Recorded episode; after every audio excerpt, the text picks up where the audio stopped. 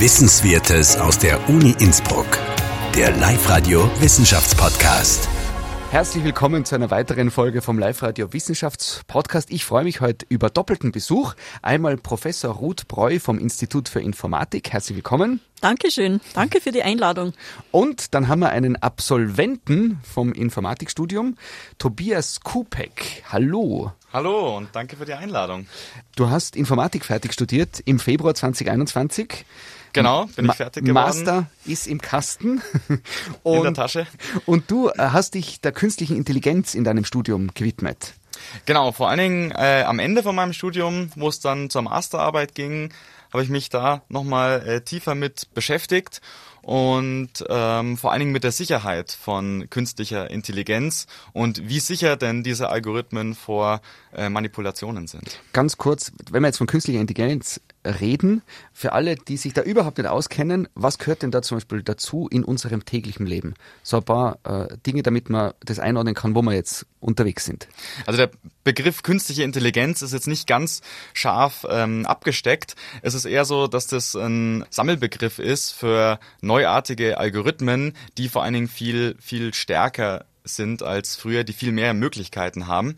Ähm, ist in den letzten Jahren ein ziemlicher Hype in der nicht nur Informatik, sondern auch in der in der Wirtschaft darum entstanden. Aber wir sehen das heute schon in unserem täglichen Leben. Also zum Beispiel beim, beim Smartphone in der Kamera, wenn die dann beim Fotos Gesichter erkennt, das ist äh, auf künstliche Intelligenz gebaut. Oder eben auch in Autos bei Fahrassistenzsystemen, die es heute schon gibt. Oder dann bald beim äh, autonomen Fahren. Auch das ist alles mit äh, sogenannten maschinellen Lernen, Machine Learning gebaut, eine neue Generation von Algorithmen. Jetzt äh, die Bilderkennung beim Handy zum Beispiel ist schon ziemlich abgespaced. Was ist denn sozusagen, gibt es da irgendwas, die einfachste künstliche Intelligenz? Also, oder, oder die erste, gibt es da irgendwas? Es gibt äh, Anfänge von Machine Learning schon in den, in den 80ern. Da hat man eine, eine der ersten Sachen ist, dass man versucht hat, äh, handgeschriebene Ziffern voneinander zu unterscheiden. Ah. Da gab es einen äh, Datensatz, der nennt sich MNIST. Das sind einfach Ziffern von äh, 0 bis 9 und dann hat man versucht, einen Algorithmus darauf zu trainieren, äh, diese Ziffern eben korrekt zu erkennen. Und da wird dann schon auch klar, wo der Unterschied ist zu den klassischen Algorithmen. Klassischer Algorithmus, ProgrammiererInnen bringen dem Computer bei, wie er ein Problem zu lösen hat.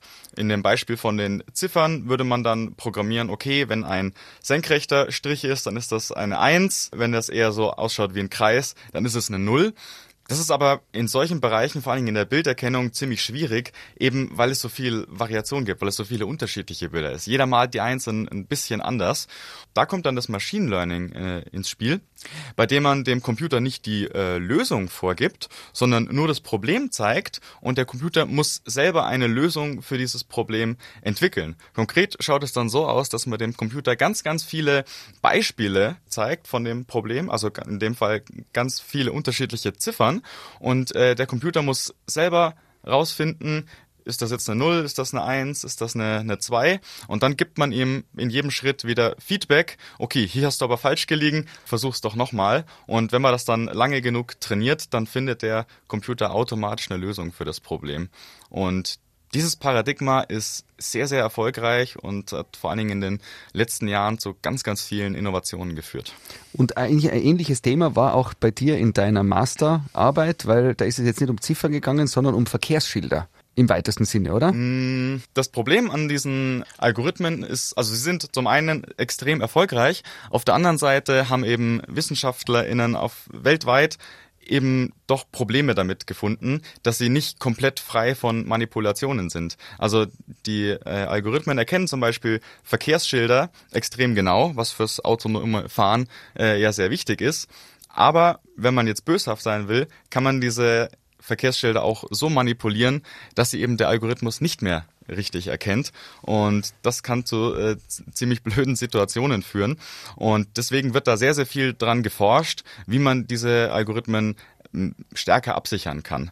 Und in meiner Masterarbeit habe ich mir eben eine Lösung zum Absichern von der Uni Cambridge äh, angesehen und habe hier mit einem Team an der Uni Innsbruck daran gearbeitet und wir konnten wiederum in dieser Lösung ein weiteres Problem feststellen, das noch nicht bedacht wurde und in einem ganz speziellen Fall eben dazu geführt hat, dass das System wieder unsicher geworden ist. Und das konnten wir aufzeigen. Ja kommt da zum Beispiel eine Firma wie Tesla her und sagt, hey, da sind Studierende in der Uni Innsbruck und die sind auf was draufgekommen, was wiederum vielleicht unsere autonom fahrenden Autosysteme beeinflusst?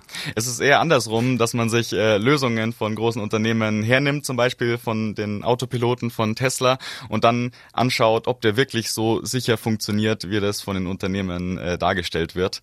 Ja, dann werden die Lösungen, die man aufzeigt, äh, hoffentlich von den Unternehmen auch berücksichtigt und mit eingebaut. Ja. Kann kann man sich das so vorstellen, dass wenn jetzt, wenn es jetzt da beim autonomen Fahren um ein Verkehrsschild geht, das erkannt werden soll, dann könnt ihr hergehen und eine Folie auf das hinaufbicken, die fürs äh, menschliche Auge vielleicht gar nicht wahrnehmbar ist, aber die äh, Kamera und das Computersystem wird was anderes dann interpretieren.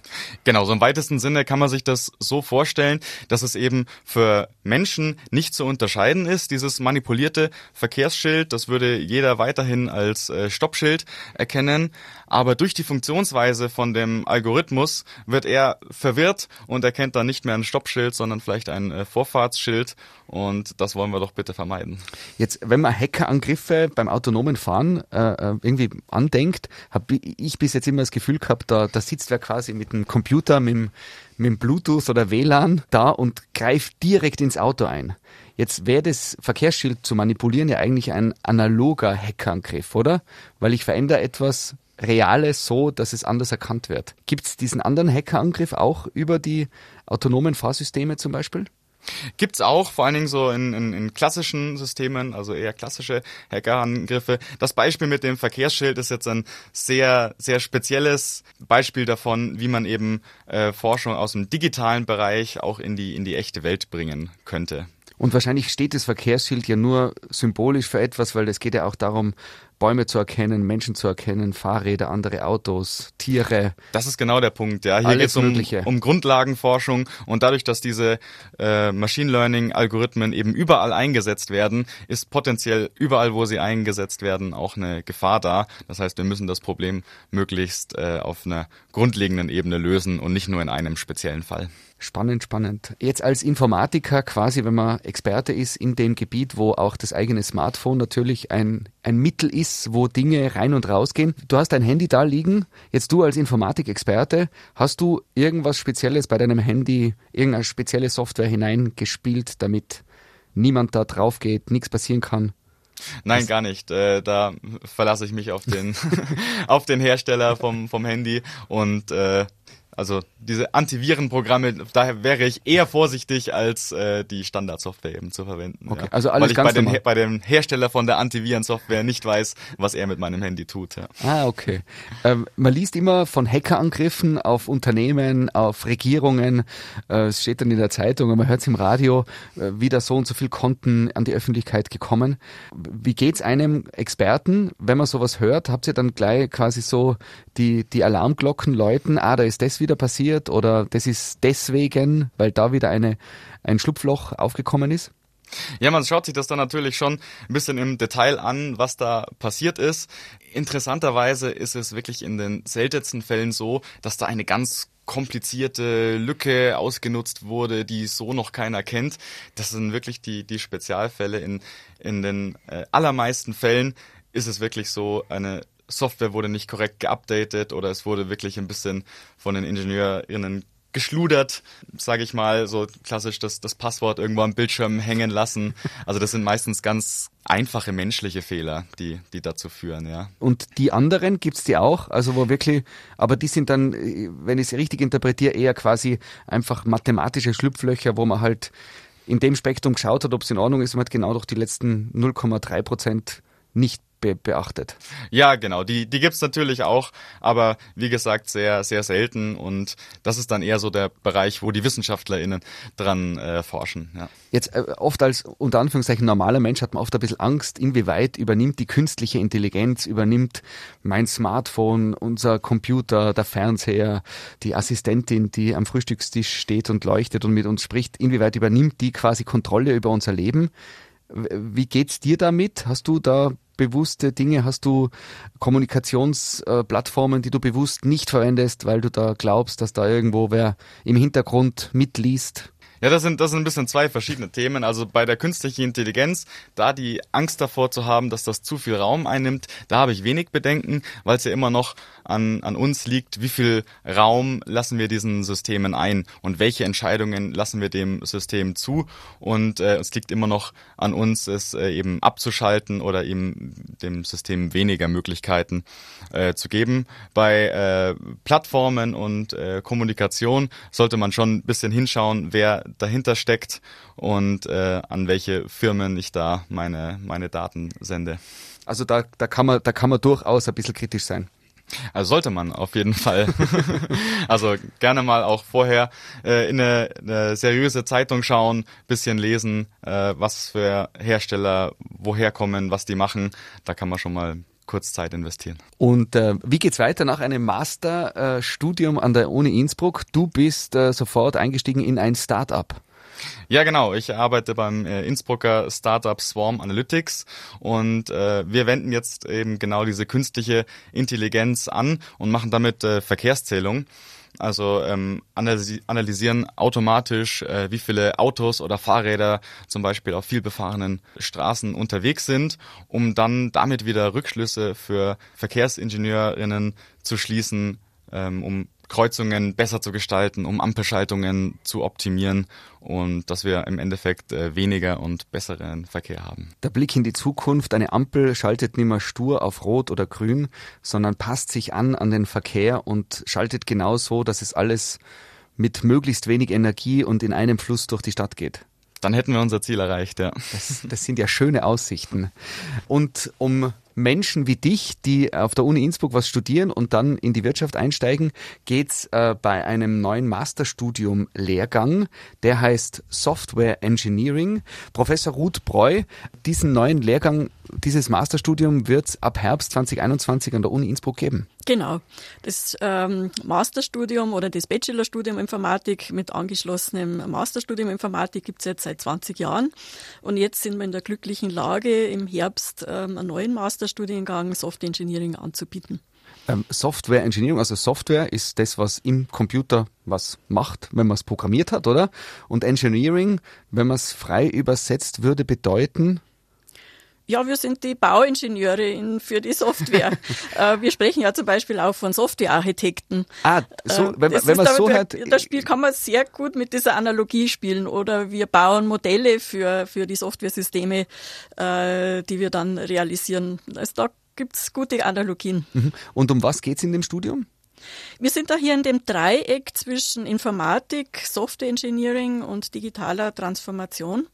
Äh, die Informatik, hier geben wir in die einzelnen Technologien rein, entwickelt äh, in der Tiefe neue Technologien, ähm, von der Computergrafik ähm, bis zu kryptografischen Algorithmen, während im Software Engineering geben wir in die industrielle Praxis, also das ist die wissenschaftliche Disziplin, äh, Systeme in der Qualität, die erforderlich ist, in die Anwendung zu bringen. Wir haben gerade darüber gesprochen, die Informatik beschäftigt sich zum Beispiel mit Machine Learning Algorithmen, das Software Engineering beschäftigt sich damit, die Machine Learning Algorithmen so zu einem System zusammenzubauen, dass dann tatsächlich äh, die Qualität auch stimmt. Und wir haben auch über Security gesprochen, ähm, Informationssicherheit, die Sicherheit vor Hackerangriffen, das wäre eine dieser äh, Qualitätseigenschaften. Jetzt jemand, der mit Informatik schon irgendwo mal Angriffspunkte gehabt hat, weiß wahrscheinlich jetzt, von was Sie gesprochen haben. Jemand, jetzt sage ich mal, ein junger Schüler, Schülerin, die sich überlegt, was soll ich studieren, dass man quasi das ganz einfach erklärt, äh, noch einmal, um was geht's denn in der Informatik eigentlich? Wenn man neugierig machen möchte auf das Informatikstudium an sich, was lernt man da? Um was kann man sich dann kümmern? Um was geht's da? Ja, die Informatik beschäftigt sich damit, ja, zu äh, Informationen darzustellen und zu automatisieren. Man hängt es oft sehr stark an dem Begriff Programmieren auf, aber da, tatsächlich äh, dahinter stehen viele Methoden. Wir haben ganze Methodenbaukästen, um Informationen äh, geeignet so darzustellen, dass sie am, letztendlich dann auch bearbeitbar sind. Ja, und es ist schade, dass die Informatik ähm, noch kein äh, Schulfach in dem Sinne ist, äh, dass hier auch Grundlagen vermittelt werden, weil sonst wüsste nämlich jeder Schüler und jede Schülerin, was Informatik ist. Und das ist sehr schade. Mhm.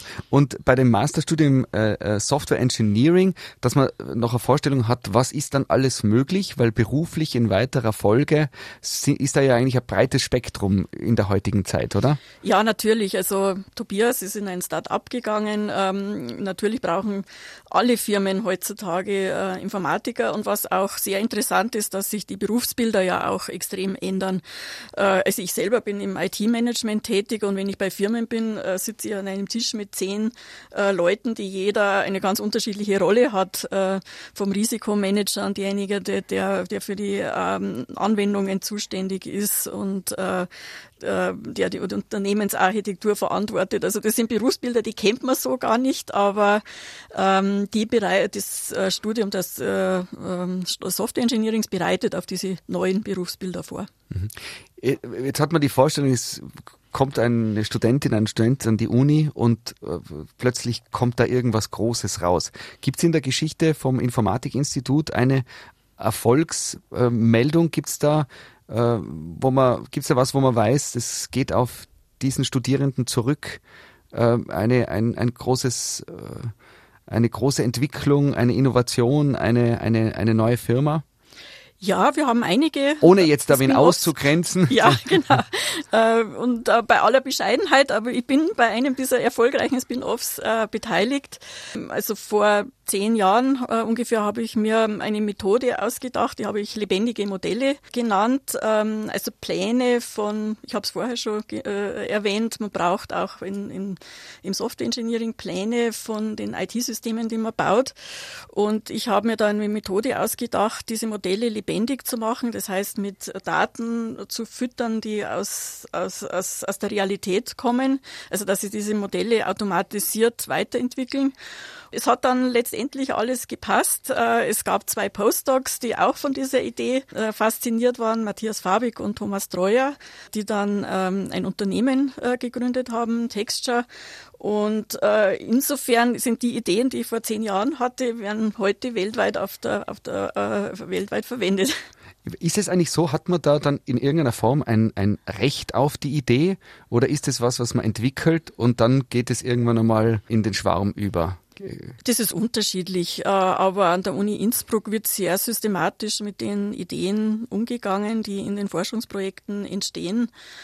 Und hier wird man begleitet und das wird alles sehr sauber abgebildet. Mhm. Gibt es in der Softwareentwicklung sowas wie ein Patent, dass man was entdecken kann, entwickeln kann, was aber, sobald es wer weiß, jeder verwenden könnte und dann kann man quasi das für sich beanspruchen? Ja, da gibt es unterschiedliche Modelle. Natürlich kann man Patente auch anmelden, was wir meistens nicht machen, weil es sehr aufwendig ist und die Entwicklung auch so schnell äh, voraus, voranschreitet ja, die Rechte gehen von der Universität auf die Spin-offs über und es gibt natürlich auch die Möglichkeit, mit Open Source Lizenzen, äh, Lizenzen zu arbeiten, was auch äh, oft Vorteile hat, weil man dann äh, Communities schaffen kann, die gemeinsam diese Systeme dann weiterentwickeln.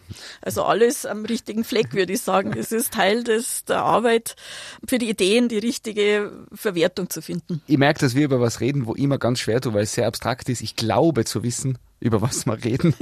Wie haben Sie das genannt, was Sie vor zehn Jahren entdeckt Lebendige haben? Modelle. Lebendige das Modelle. das, das, ist, das ist jetzt im Bauingenieurwesen auch, auch ganz, äh, äh, ganz ein aktuelles Thema. Ähm, Bauingenieurwesen, wie gesagt, Modelle hat man immer schon, aber die sollen jetzt lebendig werden, äh, mit Informationen angereichert, was tatsächlich gerade auf der Baustelle zum Beispiel passiert. Okay, und dann gibt's irgendwann eine Software, die das in einem übersetzt in was, dass es der, der, der User dann quasi lesen kann oder ausdrucken kann oder abspeichern. Genau, Sie gehen dann als Kunde, äh, als Hausbauer durch 3D durch Ihr Haus und können vielleicht sehen, wie weit die Baustelle gerade ist, ähm, auch wenn Sie vielleicht gerade in Australien Urlaub machen. Ah, okay. Und äh, um auch einen Verweis quasi zu finden, was das für Auswirkungen auf unser Leben haben könnte, haben Sie so ein Szenario, wie zum Beispiel Bauen und Wohnen in zehn Jahren ausschauen wird? Naja, weil es ums lebendige Modell ja, gegangen genau, ist. Genau. Naja, das weiß ich natürlich nicht, wie wir in zehn Jahren äh, äh, mit welchen IT-Systemen wir es zu tun haben, weil äh, vor zehn Jahren habe ich mir auch nicht vorgestellt äh, oder vorstellen können, wie die Systeme heute aussehen. Aber ich glaube, uns ist allen klar, dass wir vor gewaltigen Herausforderungen stehen. Und ähm, das ist auch etwas, was mich motiviert, dass die Informatik auch einen gewaltigen Anteil haben kann, ähm, Klimaziele zu erreichen mhm. und, und, und ähnliche, ähnliche Dinge. Und auch letztendlich in der Bewältigung der Pandemie hatte natürlich die Informatik ihren Anteil. Und das ist das etwas, was mich, mich persönlich sehr motiviert. Stimmt, da sind auch wieder Verweise. Also jetzt, mir ist jetzt gerade eingefallen, wenn wir unsere, unsere Lichter im Studio sind so gekoppelt, dass das uns erkennt und wenn wir vorbeigehen, macht es, kommt Licht und wenn wir wieder weggehen, eine gewisse Zeit ist es aus. Ein System, das vor fünf oder vor zehn Jahren eigentlich unvorstellbar ja. gewesen wäre. Und jetzt ist es ganz normal. Ja, und es genau. hat den Vorteil, dass halt einfach nur dann Energie verbraucht wird, wenn es dunkel ist und es wer braucht. Genau. Und das könnte man sich so vorstellen, quasi im XXL-Format. Es sind Räume dann warm, wenn sie von Menschen bewohnt werden. Genau. Und wir wollen Gebäudeeigenschaften simulieren, bevor die Gebäude gebaut werden, damit sie letztendlich energieeffizient äh, in Betrieb gehen können. Mhm. Und das zeigt auch die Faszination der Interdisziplinarität der Informatik. Man, natürlich können wir uns mit uns selber beschäftigen und, und Machine Learning Algorithmen in aller Tiefe weiterentwickeln, aber das ist, das macht auch den Masterstudiengang Software Engineering oder wird den ausmachen, äh, dass wir ähm, Szenarien schaffen, wo Studierende auch interdisziplinär arbeiten können. Und das ist ja nicht einfach, mit Bauingenieuren, ähm, mit Maschinenbauern zusammenzuarbeiten, um neue Systeme zu entwickeln. Und das ist aber die, die, die Zukunft, genau diese Interdisziplinarität herzubringen. Wie lange Sie sind jetzt an der Uni Innsbruck? Seit 19 Jahren, haben genau. Sie erzählt.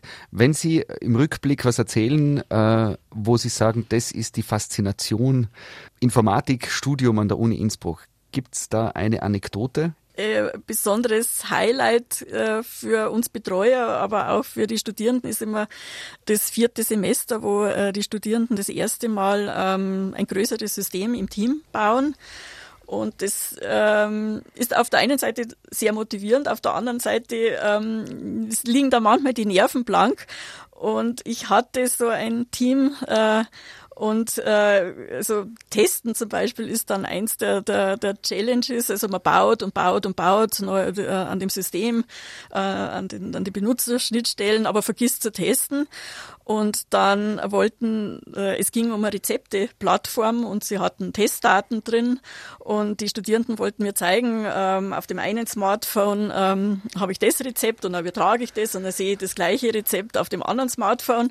Und äh, das erste Rezept auf dem einen Smartphone, äh, das war, waren Spiegeleier und dann äh, fand die Übertragung statt und äh, dann kam das äh, Gericht beim anderen Stud äh, Studenten als Rührei raus. und äh, ich fand das so lustig, weil äh, durch einen Fehler in der Übertragung kam es eben von, von dem Spiegelei zum Rührei und aber die, die Studierenden fanden das überhaupt nicht lustig, weil die waren wirklich so am Ende. Äh, und das, ja, das muss man lernen, dass äh, Software Engineering, dass da Testen auch dabei ist, dass letztendlich das System erst dann fertig ist, äh, wenn das Spiegelei auch ein Spiegelei beim anderen Smartphone rauskommt. Und jetzt hat man wieder ein bisschen das Gefühl, man, man kriegt so einen Einblick, um was es äh, in der Informatik geht. Jetzt könnte man noch über die zwei Eier im Glas oder das weiche Ei weiter philosophieren und um die generierte Einkaufsliste, die ich dann mir gleich ähm, meinen WG-Kollegen schicken kann, die da das dann gleich einkaufen können. Die, wo der Kühlschrank dann weiß, ob noch Eier drinnen genau, sind oder nicht. Genau, oder mir von einem Lieferservice bringen lasse, weil natürlich all diese ganzen Plattformen, Plattformwirtschaft auch eine der Spielwiese für Softwareingenieure ist. Sie haben erzählt, Sie bekommen regelmäßig Anrufe von Firmen, die auf der Suche sind nach ähm, InformatikerInnen. Genau die Tiroler Wirtschaft braucht ganz dringend äh, Experten, wie der Tobias jetzt einer ist. Und äh, die möchten wir ausbilden. Mhm. Das heißt, auch da ist ein Jobangebot in Aussicht. Es ist ein Spektrum auf jeden Fall, wo viel möglich ist. Ja, auf alle Fälle. Ähm, wie gesagt, also man kann äh, im Start-up glücklich werden, man kann in ähm, große Firmen gehen. Äh, auch in Behörden. Ähm, inzwischen, glaube ich, gibt es keine Organisation mehr, die keine Informatiker braucht. Das, was ich so spannend gefunden habe, dass ich plötzlich die Vorstellung habe, wo gibt es auf dieser Welt noch was zu entdecken? Wo kann man noch hinreisen und quasi was Neues beforschen? Und in der Informatik, dadurch, dass das so innovativ ist, gibt es ja wahrscheinlich grenzenlos Möglichkeiten, da noch hinein zu, hineinzubohren, dort wieder was neue Zusammenhänge zu checken. Und da tun sich immer so neue Türen auf. Also ja, und wir verstärken auch unsere Kooperationen in, mit der regionalen Industrie. Da gibt es sehr viel, ähm, sehr viel Interesse und das ist natürlich sind dann auch ganz tolle Kontexte für Studierende. Tobias, die Running Gags, welche Klischees treffen zu auf, auf die Computerfachmänner und Frauen? Ja, wir haben leider noch einen sehr niedrigen äh, Frauenanteil in unseren Studiengängen und da würden wir aber auch gerne dran arbeiten und ähm, alle jungen äh, Frauen motivieren, äh, Informatik zu studieren, da einfach mal reinzuschauen und äh, sich nicht von technischen Phrasen abschrecken zu lassen, sondern einfach mal offen rangehen und meistens ist es dann wirklich so, wenn man genauer reinschaut und sich das wirklich gut erklären lässt, dass es dann äh, gar nicht so kompliziert ist, wie es am Anfang erscheint. Professor Ruth Breu und Tobias Kupek, vielen Dank für den Einblick in die Informatik und äh, alles, was dazugehört und danke für den Besuch bei uns im Studio. Vielen Dank nochmal für die Einladung. Vielen Dank. Wissenswertes aus der Uni Innsbruck. Der Live-Radio Wissenschaftspodcast.